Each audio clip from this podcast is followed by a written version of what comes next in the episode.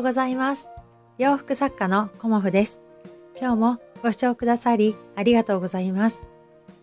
コモフのおしゃべりブログでは40代以上の女性の方に向けてお洋服のことを中心にお話しさせていただいています。今日はね、あの、雨上がりで、うん、少し風もありますけど、ね、やっぱり昨日から急に涼しくなりましたよね。うん。昨日はね、あの、私、朝のウォーキングをね、ちょっと小雨というか、霧雨みたいな感じだったのかな。ウォーキングをしながら、あの、急遽というかね、うん、あの、生地を仕入れに行こうなんて言って、あの、気持ちがね、動いたので、まあ、いろんなことがね、ちょっと今週あって、あまりね、遠出しないでお家で待機してた方がいいかなっていうことがあっ、であの一回ね行くのやめるっていうように決めてたんですけどまああの主人もね行ってきたらっていうような感じで言ってくれたのであの思い切ってね生地の仕入れに行ってきました。うん、あの仕入れはねえーと、ネットであのやり取りされさせていただいてるねあのメーカーさんもあるんですけど、えーと、日暮里にね私は生地を仕入れに行ってます。うん、であのー、昨日はねいつもは日暮里に直接行くんですけど昨日はねあの別の問屋街も行ってみようっていうことでまあ横須賀線で1本っていうこともあって馬露町にあるあの問屋街をねあのふらふらしてみました。うんであのー、今日はねあの問屋街についてお話ししようと思うんですけどあの問屋街といってもねあの一般の人も買えたりするお店とやはりねあの契約してないと買えないっていうお店がねあるんだなっていうこともあのなんとなくは分かってたんですけど具体的にね行ってみないとどんな感じかっていうのも分かんないしと思って昨日はねあの問屋街は調査というかね そんな感じであの行ってきました。うん、やっぱりあの名刺とかねあのどんなあの携帯で販売しているからこういうものを仕入れたいっていうようなことがね明確になっている人をやっぱり会員様っていう感じであの仕入れられるっていうねあのこともできるしやっぱりあの暴露町のところはねあの生地問屋ではなくあの物販をされる方とかねあと材料とかねそういうものの問屋さんがありました。うん、まあ私はねあの物を仕入れて販売するっていうことは今はやってないので基本的にねあの生地を仕入れて制作したものを販売するっていう感じなので私が行くのはねあの生地問屋さんなんですけどまあ、物販とかね、あの結構ねアクセサリーパーツがいっぱいあの並んでるお店ありましたね。うん、だからアクセサリーを作られる方って本当多いんだなってまあお洋服もそうですけどね。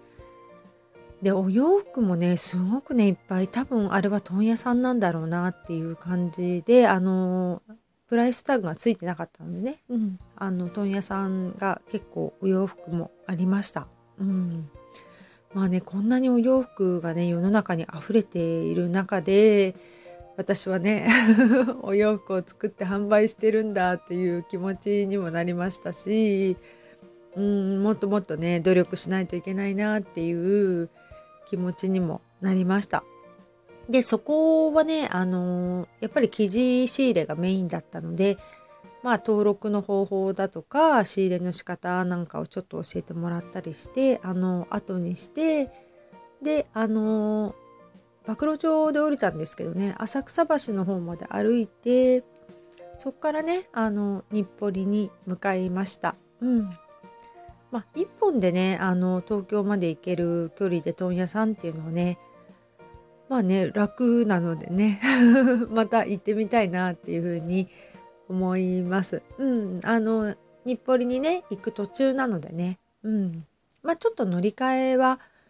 ありますけどね、うん、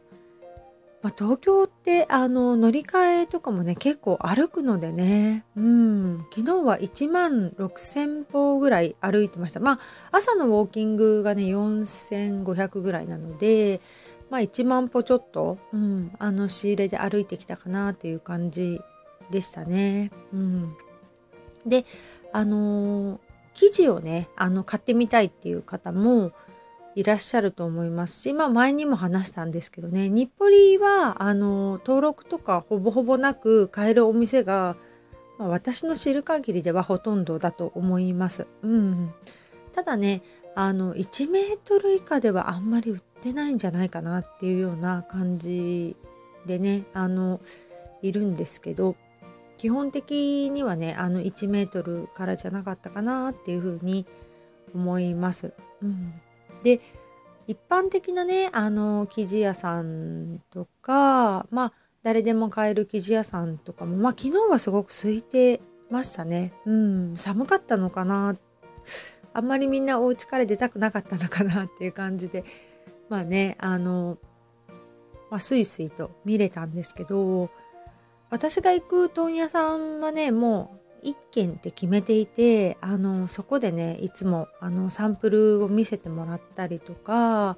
あとお店の中をぐるっと回ったりとかしてねあのこれ安くなりますかとかね これはどのぐらいですかとか毎回値段を聞くっていうね。うん、やっぱね値段を聞かないとね仕入れには限度があるので、うん、値段は必ず聞くんですけど、うん、店長さんもね、うん、これはね去年のモデルというかね去年の仕入れだから売り切りたいからいくらいくらでいいよみたいな感じのお話をしてくれてじゃあ買おうかなとかね。まあいろいろ、うん、あのやり取りがすごく楽しいんですよね。もう。もう何年ぐらい行ってるのかな。もう10年近くなるのかな。うん。あのここのところねあの半年以上行けてなかったのでご無沙汰してますっていう感じで 行ってきたんですけどね、うん、その中で私がね今回いいなと思って見つけたものがいくつかあるのでそれもね今日はご紹介しようと思うんですけど、うん、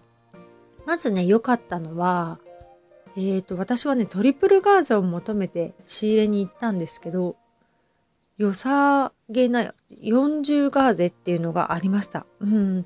最初ね40ガーゼって聞いた時にえー、ちょっと暑いからなと思ったんですけど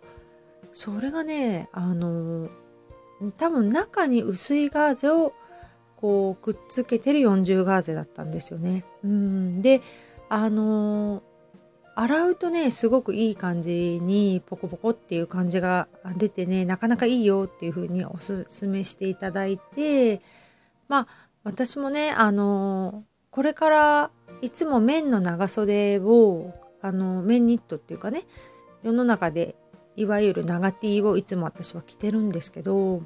今年はねあのガーゼの長 T を作って着てみたいなっていうのがあったのとまあ良ければね販売もしてみたいなっていうのがあったのでうん今ここ数日着てるのもダブルガーゼなんですけどダブルガーゼはねちょっとね冬は寒いかなっていうのがあってたんですよね。だからトリプルガーゼぐらいがいいなっていうふうに思っていて、まあ、生地厚みがねしっかりしているガーゼがいいなって思ってたんですけどまあそういう時にね大体必ずあるっていうもんじゃないので今回はサンプルトリプルガーゼはいただいてきてでなおかつあの40ガーゼをね仕入れてきました。うん、であの店長さんもねあのパジャマにしてあの着てますって言ってたんですけど私もねあの冬のパジャマをねあのそろそろ作り変えたいなと思っていたので、まあ、パジャマ用にもまず試してみようかなっていうのはあるんですけどうんやっぱりねあのガーゼってね柔らかいっていうのがやっぱり肌に直接当たるのでもう全然違うんですよね着てるとね。だからでなおかつあのダブルガーゼだと昨日ぐらいだとねちょっと1枚じゃ寒いかなっていう感じはするんですけど3040ガーゼってね結構あったかいんですよね。うんなのであのー、今までねあの綿まあもちろん私綿100で意外とデザイン的にもゆったりしたものを選んでるのでメンズのねあの長 T を着ていたんですけど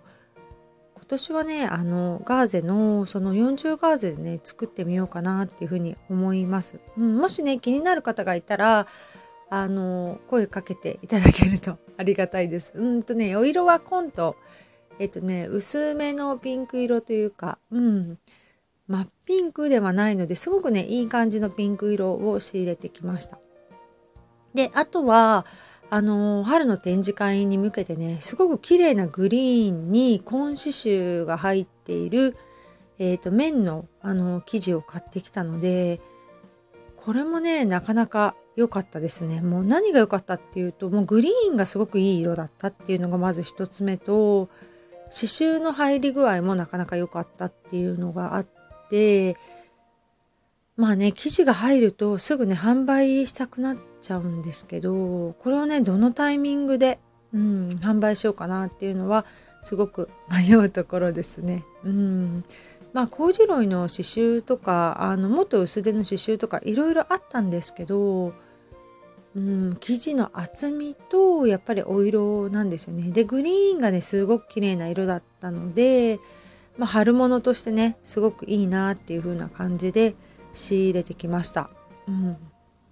で、えっ、ー、とさ今年の秋に紹介しているボコボコしたコーデュロイね。あれがあの私早い段階で3色まあ買っていたんですけど今になってねすごい人気が出てきちゃっててもう2色完売でもう今しかないんですよっていうふうにおっしゃっててね。まあ私もね 去年の段去年じゃないか。今年の2月の段階で仕入れていたのでうん。まあね。早めにっていうのがねやっぱり私のあの仕入れの仕方なんでいいものがあったらバッて買うみたいなね。そういう感じなので、まあ、早めにね買っといたらよかったなっていうふうに買っといたらじゃないね。買っといてよかったなっていうふうに今思います。あとはねコーデュロイのドットを買ってきました。うん。これねなんかすごく可愛いので何て言うのかな黄色なんですけどちょっと蛍光っぽいっていうかもうビビッとくる黄色でしたね。マスタードではなく黄色。うん。レモンっぽい黄色にドットだったのでこれはねあのもう絶対いいと思ってあのどこにでもあるドット生地ではないなっていうお色だったのでね。うん、コーデュロイまた買っちゃいました。コーデュロイはね3色買っであの紺色ベースのものと黄色とあとねベージュにすごい黒のねおにぎりみたいな形のドットだったんですけど大きな。それもねすごくいいなと思ってあの自分用にも作りたいなと思ってあのドットのねコーデュロイを買ってきました。うん。うん何メートル買ったのかな？全部でガーゼが2個刺繍が2個。で、えーと、コーデュロイが3つだったかなあとなんかもう1個買ったような気がするので80メートルか90メートルぐらい買ってきたんじゃないかなと思います。うん、まあ数日してねあの準備して送ってくださるということなので、まあ、まだねここにはないんですけど、まあ、週末までには届くんじゃないかなっていう感じで、うん、います。うん、すごくねあの今回も他にはないようなね 珍しいものを私なりに仕入れてきたつもりなのでまあのこれからのねお洋服にあの仕上げていきたいなっていうふうに思っています。なのでねあの生地がすごく気になるという方はあのいち早く私の方に ご連絡いただけたら嬉しいです。うん、今日はねちょっと生地のことに話してしまったのでいっぱい話してしまいましたね。うん、お天気も良くなってきたのでまた今日もウォーキングをして、えーと、今日はね発想が何件かあるので発想をしながら制作をしたいと思います。今日もご視聴くださりありがとうございました。洋服作家コモフ小森屋隆子でした。ありがとうございました。